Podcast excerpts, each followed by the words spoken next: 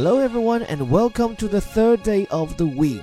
每天一句话，学英语看天下。各位好，一上来先广而告之一句，我们的微头条晨读打卡报名，今天算是最后一天。我不仅每天会在营里面发布我们的独立朗读音频，并且对于完成晨读打卡，还坚持把我们分享到朋友圈的小伙伴，只要你把转发记录截屏并上传，我们就会把沉甸甸的实体礼包送到你名下。具体方法，请点击文末的阅读原文。接下来说正事儿，今天这篇文章来自 BBC，说的这件事每个人都不陌生。WeChat hits one billion monthly users. Are you one of them? 说微信的月活跃用户是突破了十亿，你是其中之一吗？这里面关于微信的名称，我们说它的英文名叫做 WeChat，但其实也不完全准确啊。应该说微信本来就有两个版本，中文版就叫微信，英文版叫做 WeChat。而在腾讯对外披露的报表中，他们是把微信和 WeChat 这两个软件的用户数合并呈现。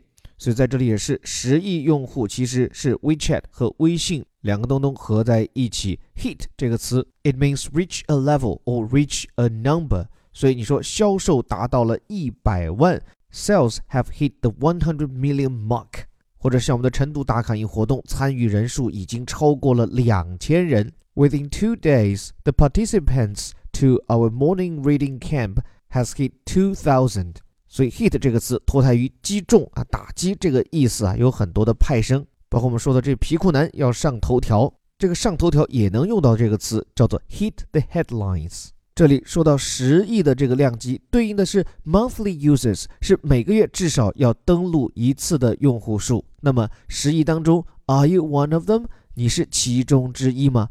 问这话的背景是什么呢？来看下文，WeChat has hit one billion monthly users for the first time。说微信的月活用户是首度突破十亿大关。The owner of the Chinese messaging app has revealed。说数据来源是这家中国的聊天软件公司公布的。这句话里面生词不多哈。首先，messaging app，messaging 指的是发送信息的、发送信息的软件。其实有另外一种说法叫做 social networking app。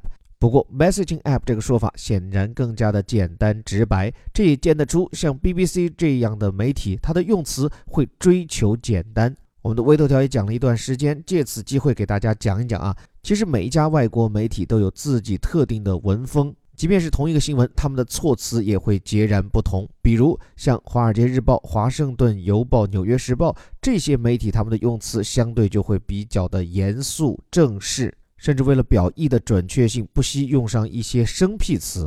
但跟这些严肃的平面媒体相比，像是 BBC、像是 CNN 这些广播电视媒体，他们的措辞相对就会比较简单，为了方便大家的收听和观看。不过，即便是同样类型的媒体，比如 BBC，它和 CNN 又不一样。CNN 作为一家美国的媒体，它有时候会使用一些俚语。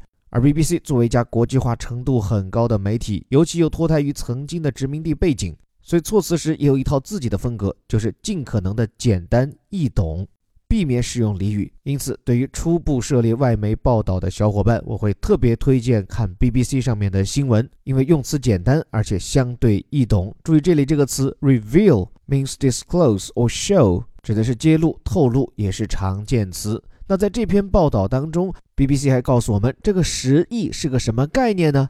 比如跟微信长得最像的，连图标都有些类似的 WhatsApp，后者的活用户有十五亿，比微信还要多五亿。其实这家软件也是够传奇的哈，在美国创立没多久就被 Facebook 以一百六十亿美元的天价收归麾下。当然，由于众所周知的原因，它的活跃区域主要在中国大陆以外。另外，像是 Facebook，也就是脸书这家网站的活跃用户就更多了。截至二零一七年的四季度，是已经超过了二十一亿活跃用户，也就是说，它差不多能占到这个星球人口的三分之一，并且不管加不加上来自中国大陆的用户数，都是二十一亿，所以很神奇，很了不起。但是，尽管这篇文章提到，像微信这样的软件，虽然活用户主要集中于中国大陆，即便海外也用，但主要也集中在华人社群。不过，文章也指出，微信之所以能够在中国本土成功，很重要的一点就是他们深谙中国消费者的使用心理。譬如，在几年前，微信在春节推出 Red Envelope，也就是红包这一功能。使之快速提升了在线上支付的市场份额。现今，支付宝的市场份额大概是百分之五十，腾讯是百分之四十。微信红包功不可没。不过，借着今天这个话题，倒是和大家谈上两点：第一，我们如何以正确的心态看待微信的成功？可能很多人都觉得，像微信的成功，很大程度是由于中国互联网相对的封闭，像是 Facebook、像是 Google 这些竞争对手进不来，才有了腾讯的今天。我觉得这句话完全不对。如果你用这个逻辑来解释百度的成功，也许还说得过去。但是就腾讯来讲，真的不是如此。和我一起有点共同记忆的小伙伴不会忘记，像是 QQ 的起家，这从头到尾就不是一个闭门造车的故事。先有 ICQ，后有 MSN，这些外国社交软件都曾在中国红极一时。但之所以最后败下阵来，并不是由于政府的行政手段，而是他们自身在竞争当中的失误。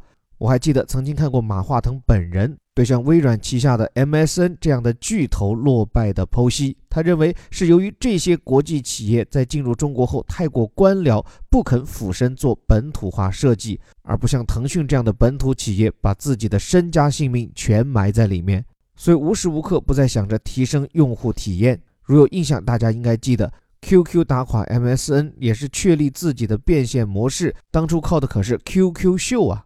所以，这其实就可以回答另外一个问题：就很多人觉得，像腾讯这样的企业，简直就是山寨派的掌门人，看谁家东西好就赶紧拿过来抄。但我觉得这话也不准确。比如，无论是早些年的 QQ，还是今天各位用上的微信，你觉得它像世界上任何一个软件吗？它也许像，但也许又都不像。比如像朋友圈的设计，比如说像网络游戏的嵌入，还有像前面我们讲到的发红包功能。这些无一例外都是微信自身的创新。我想就这一点，我们完全不必妄自菲薄。今天中国的顶尖互联网公司，不要说是腾讯了，还有阿里，即便是百度，还有像京东、三六零，即便把它们放在全世界来看，这些企业的管理水平和创新力也是一流的。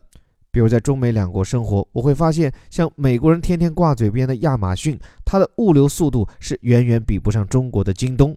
我想，这背后绝不仅仅是快递小哥的成本，更重要的是这些中国顶尖的 IT 企业积累的管理水平和技术实力。只不过，接下来放眼世界，像是腾讯、阿里、京东这些企业，接下来将要思考的问题是：他们是否要走出中国？他们如何走出中国？先从哪里开始自己的国际化尝试？又如何复制自己在中国业已取得的成功？前段时间，我在《金融时报》上看到一篇文章，阿里巴巴已经在印度开始布局。此外，回到这篇报道，微信目前也在努力跻身东南亚市场。从这些与几年前或者十几年前的中国相类似的市场起步，我想这也许是一个明智之举，并且能与像 Facebook、Twitter 这样的公司同场竞技。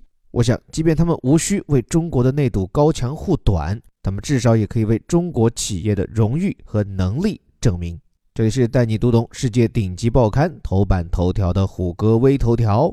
最后口号响起，我们每天一句话学英语看天下。我是林伯虎，我们明天见。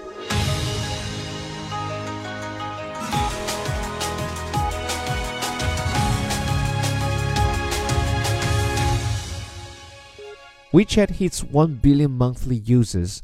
Are you one of them? WeChat has hit 1 billion monthly users for the first time, the owner of the Chinese messaging app has revealed.